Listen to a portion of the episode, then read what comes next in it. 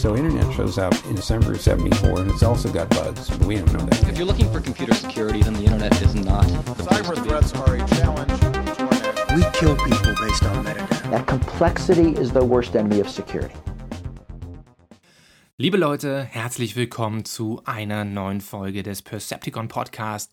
Und es hat leider mal wieder etwas länger gedauert, aber das hatte auch einen Grund, denn die Recherche für das heutige Thema war super intensiv und hat eine Weile gedauert. Mich hat interessiert, WTF kosten Cyberangriffe. Also, what the fuck kosten Cyberangriffe? Und darum soll es heute gehen. Hintergrund. Ihr habt ja vielleicht in den letzten Monaten die News und die Schlagzeilen gelesen und die waren voll von Headlines und Schlagzeilen aller die Ransomware-Gang Revil verlangt 70 Millionen US-Dollar Lösegeld. Oder die Ransomware-Gruppe DarkSide heimst 4 Millionen US-Dollar Lösegeld vom Betreiber der Colonial Pipeline ein. Es gibt auch regelmäßig andere Schlagzeilen, ein, zwei Mal im Jahr nach dem Motto, Cyberkriminalität verursacht jedes Jahr wirtschaftliche Schäden oder Kosten in Höhe von x Millionen, Milliarden, Trillionen, Billionen US-Dollar, je nachdem, welche Schätzung man da zugrunde legt. Wir wissen also halbwegs gut Bescheid über die Kosten von Cyberangriffen auf Seiten der Opfer, also der Betroffenen, Organisationen, die Wiederherstellungskosten beispielsweise tragen müssen. Worüber wir relativ wenig wissen, ist, was kostet das Ganze eigentlich auf Seite der Angreifer? Welche Investitionen müssen die denn eigentlich tätigen? Ähm, Und wie verhalten sich diese Investitionskosten zum Ertrag, also zum Gewinn, den zum Beispiel Cyberkriminelle machen, wenn sie Ransomware-Kampagnen fahren? Was kostet der ganze Spaß eigentlich für Staaten? Denn auch Staaten geben ja viel Geld für Cyberoffensive aus, sind aber ziemlich intransparent über die Ausgaben und über die Kosten, also was das Ganze kostet. Und in der heutigen Folge versuchen wir uns mal diesem spannenden Thema der Kosten von Cyberangriffen etwas anzunähern. Ich sage deswegen annähern, weil man eben zu diesem Thema kaum genaue Zahlen bekommen kann. Kriminelle und Nachrichtendienste kommunizieren relativ selten, was sie für Cyberoffensive ausgeben. Amtliche Statistiken dazu findet man auch nicht so richtig, wie viele Staaten also für Angriffskampagnen ausgeben. Und es gibt also eine ganz krasse Geheimhaltung. Also auch für Deutschland sind diese Zahlen nicht so ohne weiteres zu recherchieren. Wir wissen auch nichts über die Produktivität des Geldes. Also man kann ja viel Geld auf ein Problem draufwerfen, aber wenn man ineffiziente Prozesse oder inkompetentes Personal hat, da muss da ja nicht allzu viel Produktives bei rumkommen. Ein weiteres Problem ist, dass Cyberangriffe ja nicht zielagnostisch sind. Also die meisten Angriffsformen müssen passgenau für jedes Ziel, was man angreifen will, entwickelt und customized werden. Und äh, das macht Vergleichbarkeit natürlich schwierig, denn Neuentwicklungen kosten ja Geld. Ja, man muss Schwachstellen finden, um ein System anzugreifen. Man muss Programmierer und Programmiererinnen drauf ansetzen, die daraus eine Schadsoftware oder einen Exploit bauen. Dann muss man das Ganze testen, testen, testen, damit es auch funktioniert. Und das verursacht dann eben indirekte Kosten in Form von Personalstunden. Und äh, das bedeutet halt leider auch, dass man keine Preistabellen hat, wie zum Beispiel bei analogen Rüstungsgütern. Ja, bei Raketen, bei Stinger-Raketen etc. weiß man ungefähr, was die kosten. Klar, wir haben Preislisten für kriminelle Services im Darknet und die geben uns einen gewissen Einblick in das Thema, aber das sagt uns zum Beispiel nur was über den cyberkriminellen Untergrund, aber relativ wenig für die Entwicklungskosten von Staaten aus. Deswegen muss man hier so ein bisschen reverse engineeren, also sich dem Thema von hinten nähern und so ein paar Annahmen treffen, die die Kosten von Cyberoperationen beschreiben. Und ich nehme hier mal im Folgenden drei Variablen äh, an oder drei Annahmen, die die Kosten beeinflussen. Das eine ist die Entwicklungs- oder Einkaufskosten für Software, also für Schadsoftware. Variable Nummer zwei ist die Entwicklungs- oder die Einkaufskosten für Hardware, also für Server, für Infrastruktur und so weiter. Und Nummer drei, hat es ja eben schon angedeutet, die Lohnzahlungen für Softwareentwickler und Entwicklerinnen. Und diese drei Variablen kann man natürlich weiter zerlegen in, in weitere Variablen. Also auch die Strategie, die zum Beispiel ein Akteur verfolgt, hat Einfluss auf Kosten. Bedeutet konkret, je nach Strategie, die ein Angreifer verfolgt und je nach angegriffenem Ziel werden unterschiedliche Kosten anfallen. Also Kriminelle werden andere Kosten haben als zum Beispiel staatliche Akteure.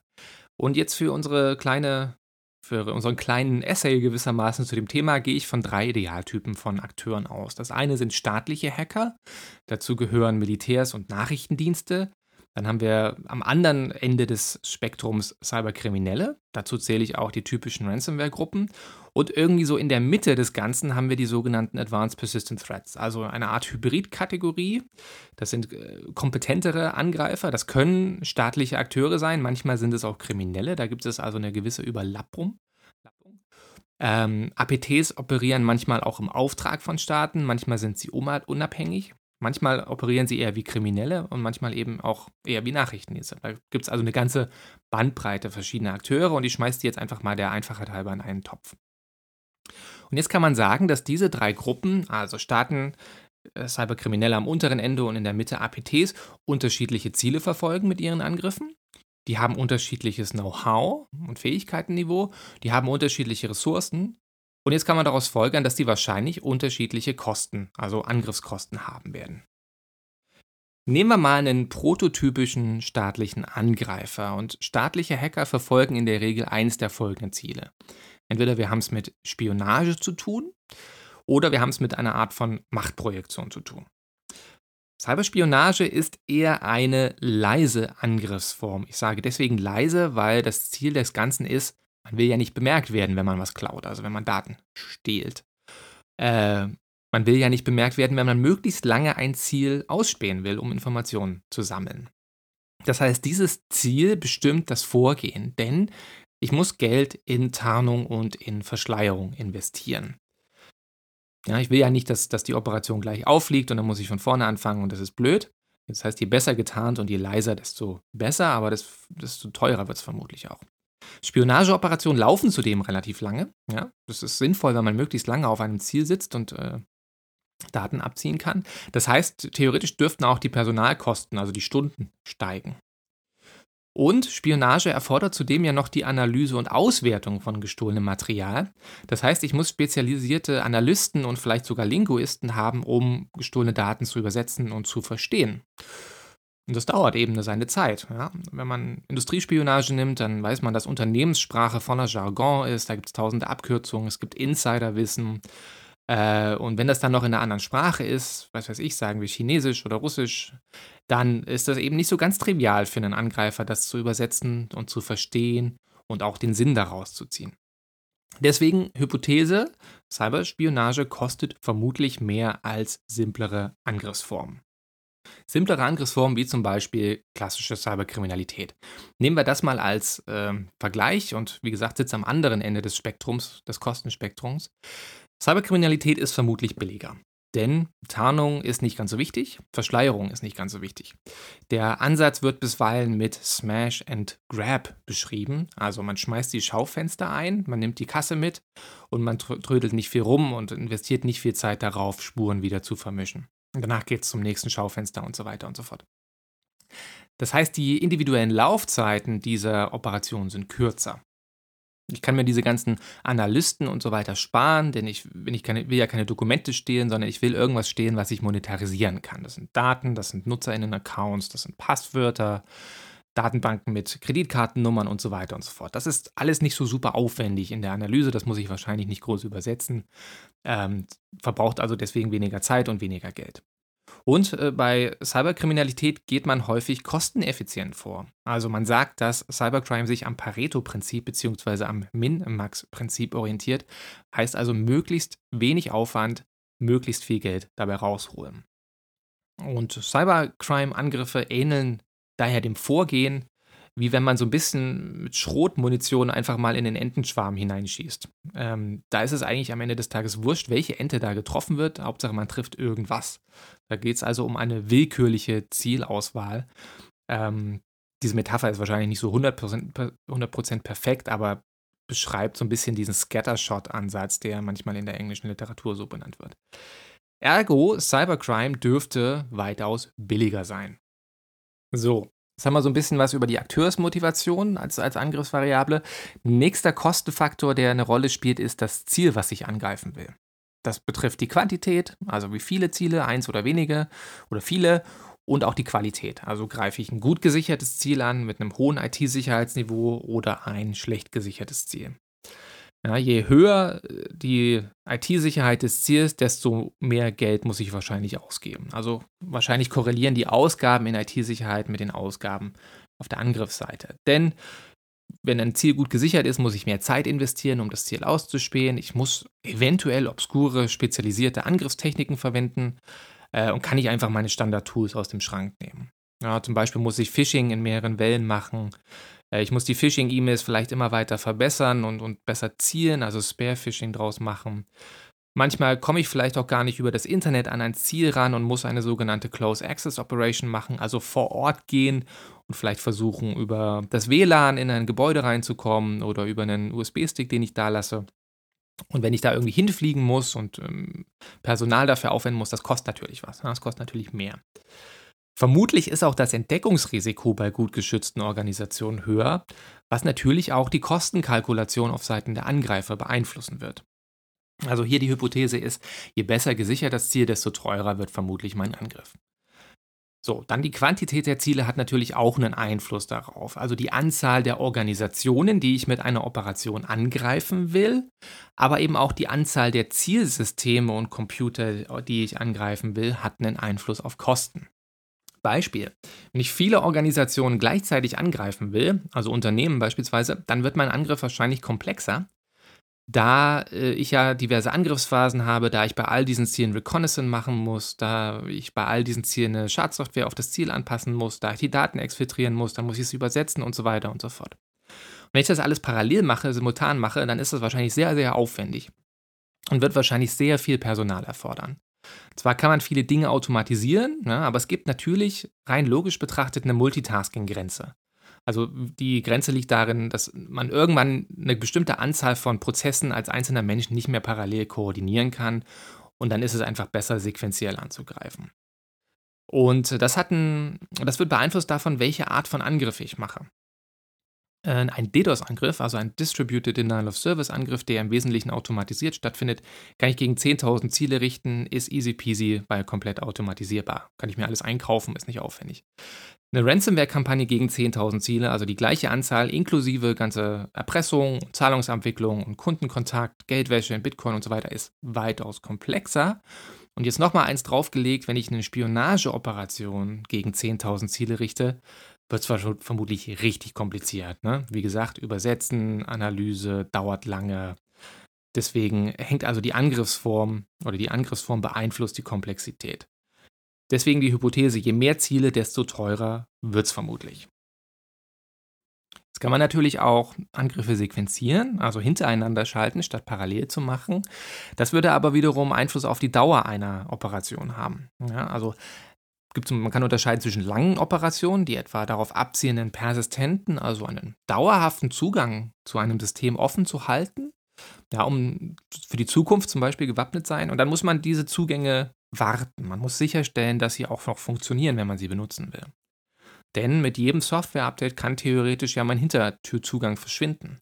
Äh, Administratoren können einen Zugang entdecken und schließen und dann muss ich wieder reinvestieren, um wieder neu in ein System reinzukommen.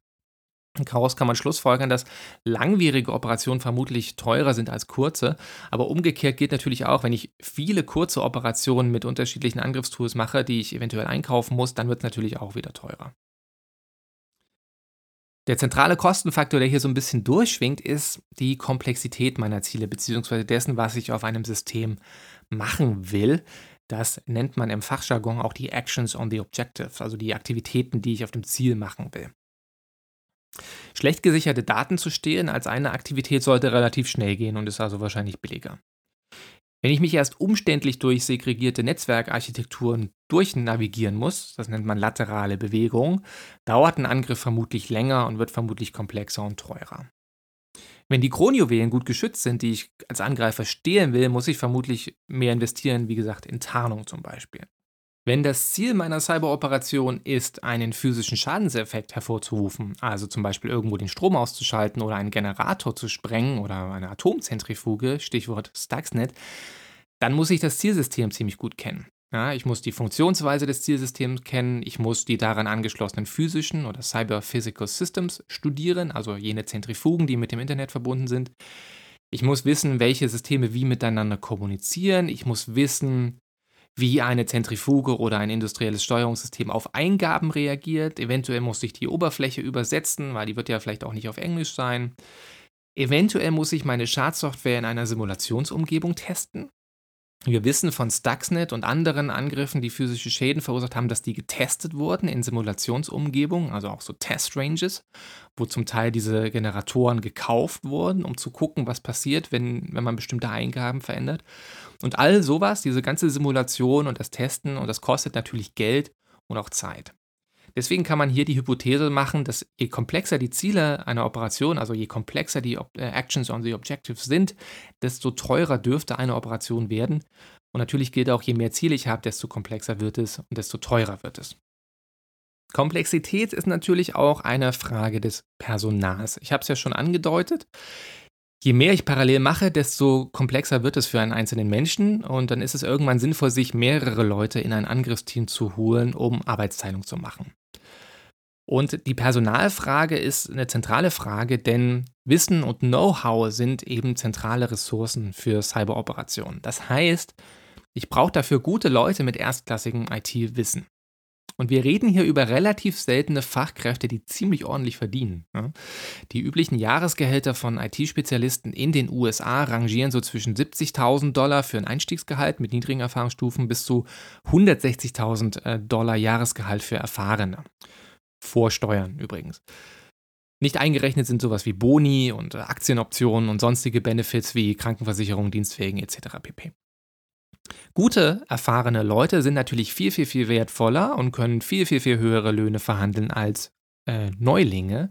Das heißt, die Erfahrungsstufe und der Skill-Level von Angreifern hat sehr konkrete Kostenimplikationen. Jetzt muss man natürlich bedenken, dass Angreifer heutzutage in der Regel in Teams arbeiten. Klar, es gibt noch die Individualisten und die Generalisten unter den Hackern und Hackerinnen, die gewissermaßen alleine losziehen und Systeme angreifen, gibt es auf jeden Fall. Kriminelle arbeiten heute aber in der Regel arbeitsteilig und funktionell differenziert. Das heißt also, es gibt Spezialisten für bestimmte Teile des Jobs. Denkt da vielleicht äh, einfach an die Oceans 11 Filme, wo für jeden Teil eines Einbruchs ein konkreter Spezialist, eine konkrete Spezialistin gebraucht wird. Also jemanden, der Tresore knacken kann, jemand, der einen Fluchtwagen fahren kann, Sprengstoffexpertinnen äh, und so weiter. Für ein gutes Angriffsteam brauchst du also verschiedene Rollen. Und ich habe mal exemplarisch ein paar Löhne von verschiedenen IT-Spezialisten und Spezialistinnen recherchiert, die in Cyber-Angriffsteams eine Rolle spielen können. Die müssen also nicht immer vorkommen, aber sind so eine, so eine gute Orientierungsgröße. Dazu gehören zum Beispiel Schwachstellen- und Reverse Engineering-Spezialisten. Die verstehen sich zum Beispiel darauf, Software zu analysieren und Schwachstellen im Code zu finden, die man dann zum Entwickeln von Schadsoftware verwenden kann. Jahresgehalt so zwischen 80.000 und 90.000 US-Dollar. Dann gibt es natürlich Schadsoftware-Entwickler und Entwicklerinnen. Das sind die, die aus, der, aus den Schwachstellen Schadsoftware programmieren. Einkommen zwischen 90.000 und 130.000 US-Dollar.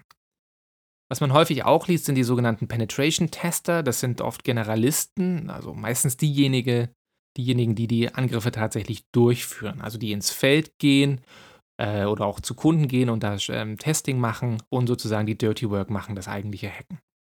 Das kann auch sowas bedeuten wie Close Access Operation, also dass man irgendwo hinfliegt und dann vor Ort versucht, über das lokale WLAN in ein Gebäude zu kommen oder irgendwie in die Infrastruktur einzubrechen. Jahresgehalt für Pentester in den USA zwischen 70.000 und 100.000 US-Dollar. Wie gesagt, die Löhne können durchaus variieren, je nachdem, ob da Boni und so weiter mit drin sind, nur falls sich jemand über die Zahlen wundert. So, wenn ich ein großes Angriffsteam habe, was zum Beispiel das Ziel hat, persistent, also dauerhaft zu operieren über längere Zeiträume, muss ich eventuell Geld ausgeben, um meine eigene Angriffsinfrastruktur abzusichern.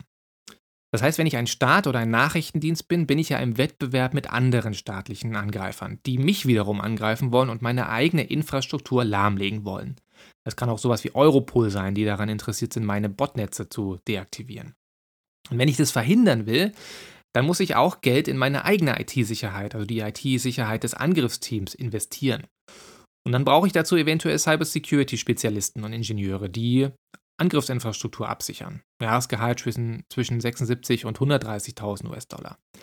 Wenn ich eine große Angriffsinfrastruktur habe, brauche ich eventuell sowas wie Netzwerkadministratoren.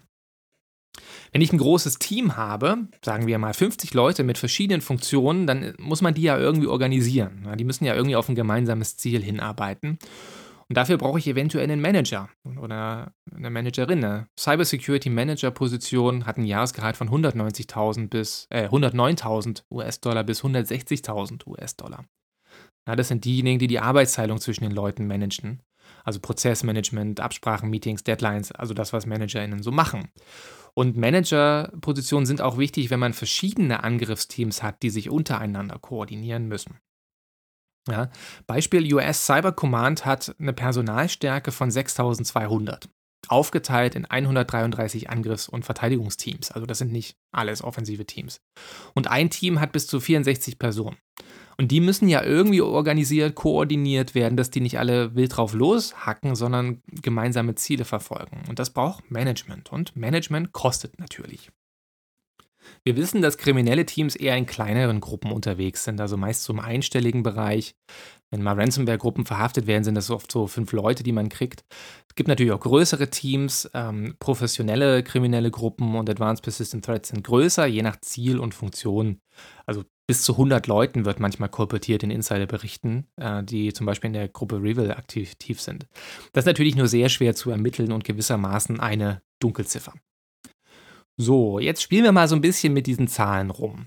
Nehmen wir mal ein kleines Angriffsteam von fünf Leuten. Nehmen wir das Gehaltsniveau von den Pentestern, da die am ehesten den Generalisten entsprechen, wie sie kleine Hackergruppen haben. Dann kommen wir bei den Gehaltskosten irgendwo so zwischen 560.000 und 618.000 US-Dollar raus. Also jährliche Personalkosten, wenn man die Löhne vom freien Markt annimmt. Natürlich verdienen Kriminelle kein vertragliches Gehalt. Das ist also nur so eine ganz grobe Schätzung, die natürlich auch variiert, je nachdem, über welches Land wir sprechen. Die BRIC-Staaten dürften weitaus niedrigere Löhne auszahlen als die USA. Speaking of which, nehmen wir mal am anderen Ende des Spektrums einen großen staatlichen Akteur wie die USA an. Nehmen wir mal US Cyber Command, ein Team von 64 Leuten. Nehmen wir ein paar Schadsoftwareentwickler dazu, ein paar Pentester, ein paar Analysten, äh, ein paar Leute, die das Netzwerk absichern, also Netzwerk-Security-Spezialistinnen, vielleicht noch ein paar Manager mit reinwerfen. Und dann kommen wir bei Lohnkosten von ungefähr 5,5 Millionen US-Dollar am unteren Ende, also bei geringeren Erfahrungsstufen raus. Und bei ca. 9 Millionen US-Dollar für ein 64 Personen starkes Team mit höheren Sollstufen. Also ein Angriffsteam US Cyber Command dürfte an Lohnkosten, an reinen Lohnkosten zwischen 5 Millionen und 9 Millionen US-Dollar kosten. Zur Erinnerung, US Cyber Command hat 133 solcher Teams, also 5 Millionen mal 133 sind 1,2 Milliarden US-Dollar am oberen Ende. Das sind also die grob geschätzten Personalkosten im Jahr, die das US-Militär für staatliche Hacker ausgibt.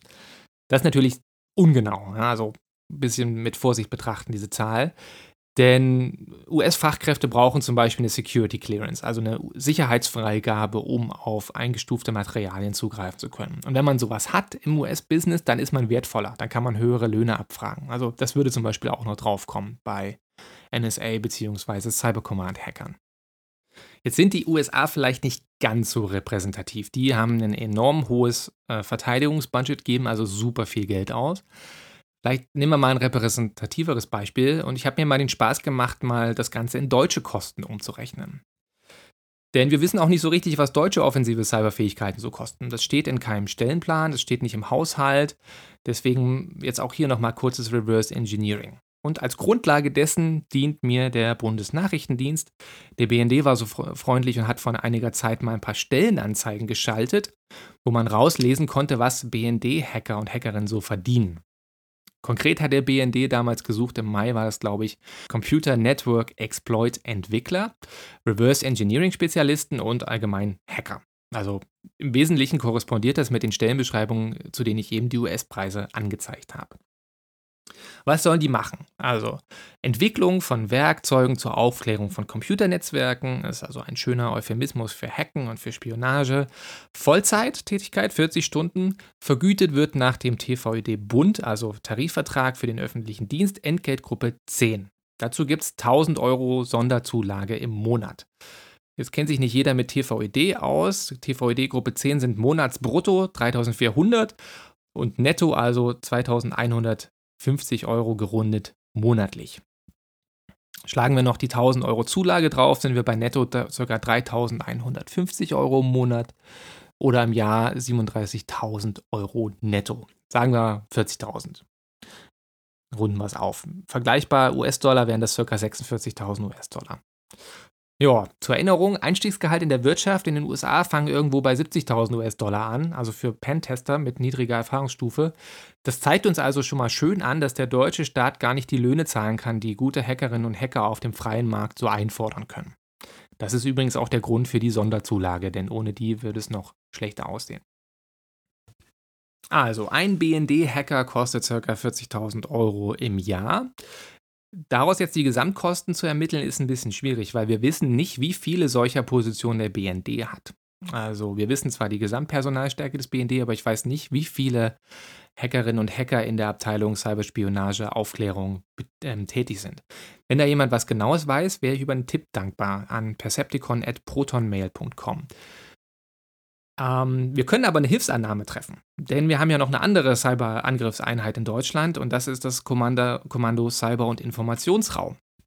Und die haben ja auch offensive Cybereinheiten. Deren Computer Networks Operations Abteilung im Zentrum Cyberoperationen der Bundeswehr, die sitzen in Rheinbach, die haben so einen Stellenplan von um die 100 bis 150 MitarbeiterInnen. Die Zahlen schwanken immer mal und die sind auch nicht immer alle besetzt. Aber wenn wir das mal als Größenordnung, als Zahl nehmen und wenn wir mal die Löhne vom BND dazu rechnen, dann haben wir ähm, also 100 bzw. 150 mal 40.000 und dann kommen wir so bei Lohnkosten von 300 bis 400.000 Euro im Jahr raus. Was da jetzt so ganz an, an, Arbeitnehmerkosten, an Steuerfaktoren und so weiter drin ist, das, das weiß ich ehrlich gesagt nicht. Da bin ich jetzt kein Experte, deswegen auch diese Zahl bitte nur als ganz, ganz grobe Orientierung nehmen. Gut, gehen wir mal davon aus, von diesen 400.000 Euro an Lohnkosten für ein 150 Mann oder Frauen starkes Team. Was wir natürlich jetzt komplett ausgeklammert haben bisher ist das ganze Thema Hardware und Software. Und hier wird es jetzt ein bisschen schwierig, denn wir wissen nicht so richtig, was Schadsoftwareentwicklung genau kostet. Und das Problem ist, dass man ja hier unterscheiden muss zwischen spezialisierter Malware, die also auf ein bestimmtes System zugeschnitten ist, und genereller bzw. Commercial off-the-shelf Schadsoftware, die gegen möglichst viele Systeme mit ähnlichen äh, Funktionalitäten oder ähnlichen Typs funktioniert. Also meinetwegen gegen alle Windows-Versionen äh, mit einer bestimmten Versionsnummer. Und je nachdem, was ich mit meinem Angriff vorhabe, setze ich natürlich auf unterschiedliche Tools. Will ich bei der NSA einbrechen, brauche ich bessere Werkzeuge, als wenn ich äh, alle verwundbaren Exchange-E-Mail-Server angreifen will, die immer noch nicht gepatcht sind. Also Spezialisierung kostet. Und Spezialisierung zeigt sich auch in einem zentralen Kostenfaktor für Software und das ist das Thema Schwachstellen. Also welche Art von Schwachstelle benutze ich in meinem Angriff? Wenn ich die sogenannten Zero-Day-Schwachstellen verwenden will, also unbekannte Schwachstellen, die ein Softwarehersteller noch nicht kennt und noch nicht behoben hat und wofür es folglich keinen Sicherheitspatch oder kein Update gibt, der vor dem Angriff schützt, äh, dann wird es vermutlich teuer. Die Kosten für Zero-Day-Schwachstellen beziehungsweise für fertige Zero-Day-Exploits, also Schadsoftware, die auf diesen Schwachstellen basiert und schon fertig entwickelt und getestet wurde, die Kosten dafür, die variieren enorm. So etwas kann wenige tausend Dollar kosten, also Stückpreis. So etwas kann aber auch Millionen von Dollar kosten. Es gibt Unternehmen, die solche Zero-Day-Lücken aufkaufen, also von äh, Schadsoftware-Entwicklern bzw. Schwachstellenentwicklerinnen, die die Lücken an diese Unternehmen melden und dafür dann eine Belohnung bekommen. Und ähm, aus diesem Geschäftsmodell kann man so ein bisschen die Preise für Zero-Day-Schwachstellen ablesen. Ein Beispiel dafür ist die Firma Zerodium, die ähm, eben Schwachstellen von Schwachstellenforschern aufkauft und das Wissen dann an anderen Hersteller in der Regel auch weitergibt. Und die haben eine Preisliste veröffentlicht, netterweise. Und die Preise ergeben sich natürlich auch wie in anderen Märkten aus Angebot und Nachfrage. Ja, melden Hackerinnen und Hacker viele Lücken für eine Software, also für eine weit verbreitete Software, wegen mir Microsoft Windows oder den Adobe Reader, dann sinken die Preise. Ja, wenn das Angebot größer ist als die Nachfrage, dann gehen die Preise runter. Wenn die Nachfrage höher ist als das Angebot, dann dürften die Preise raufgehen. Und das kann man hier auch sehen. Das heißt, äh, Exploits für rare Systeme, die ein hohes IT-Sicherheitsniveau haben, die sind ziemlich teuer. Äh, während äh, Schadsoftware gegen weit verbreitete Systeme wie Windows in der Regel billiger ist.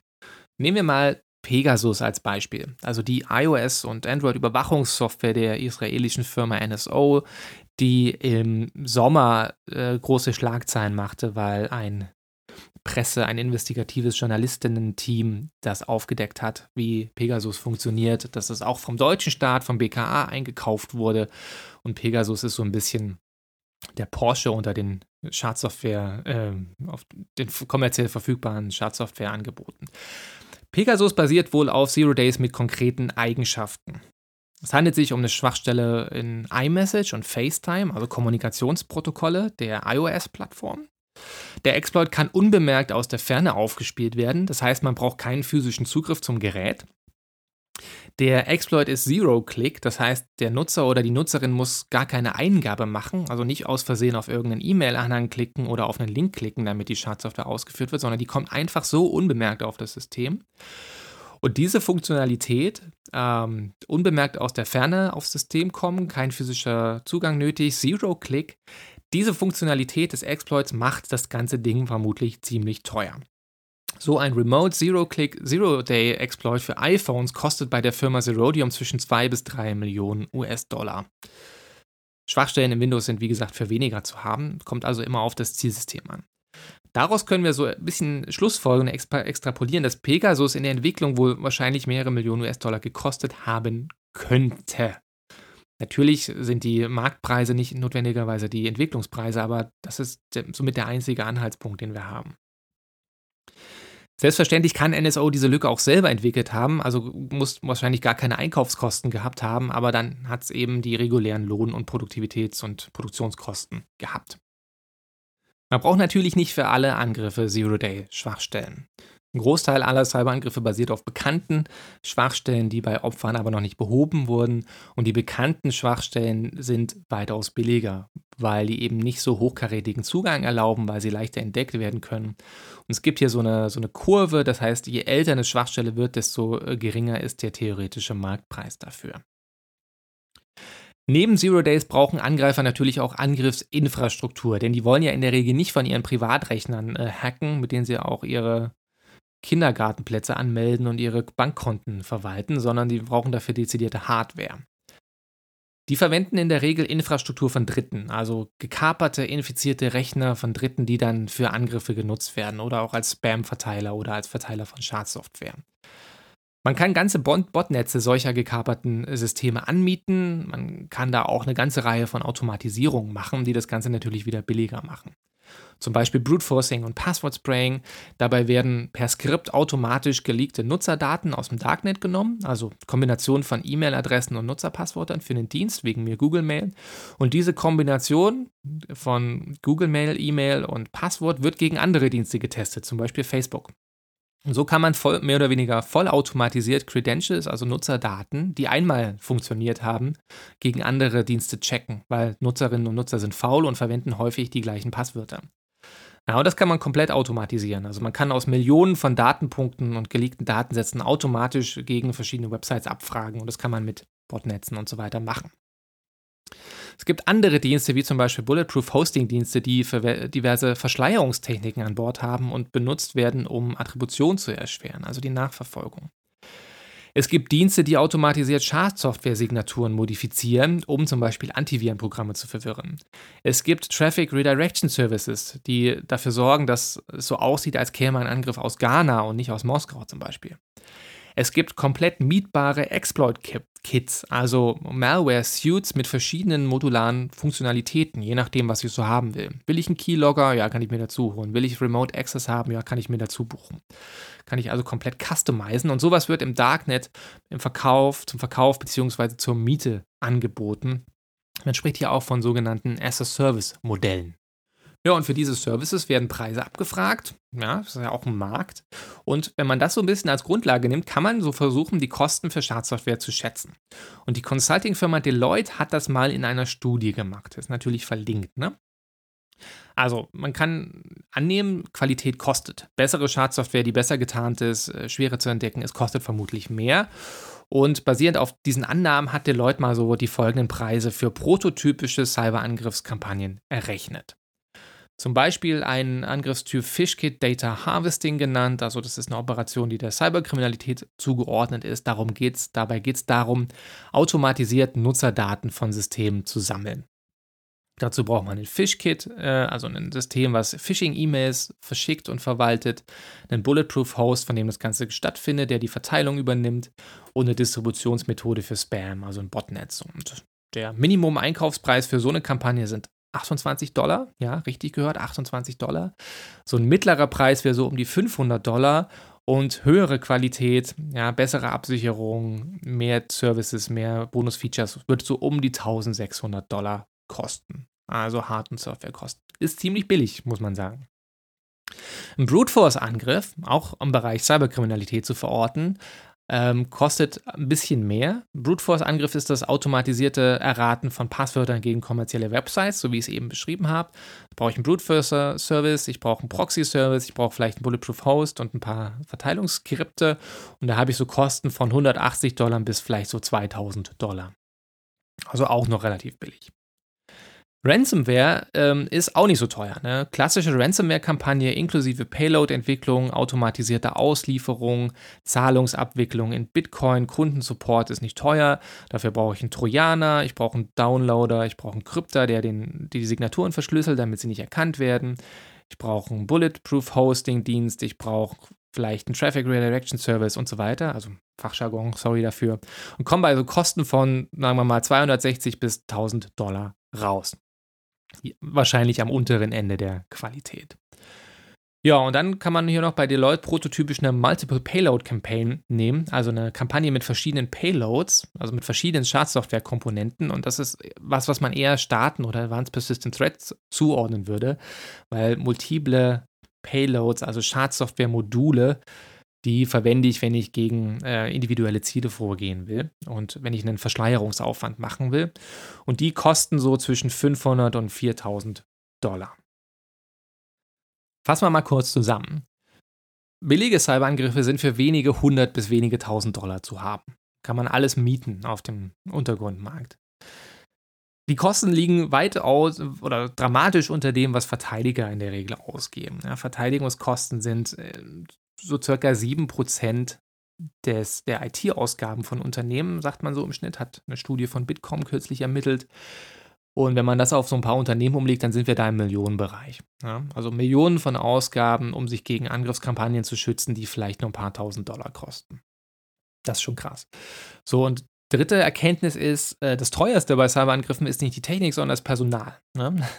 Rechnet man die Personalkosten mit rein, dann dürfte eine Cyberoperation am unteren Ende, also ein kleineres Team, Lohnkosten inklusive für um die 500.000 ähm, Dollar im Jahr kosten.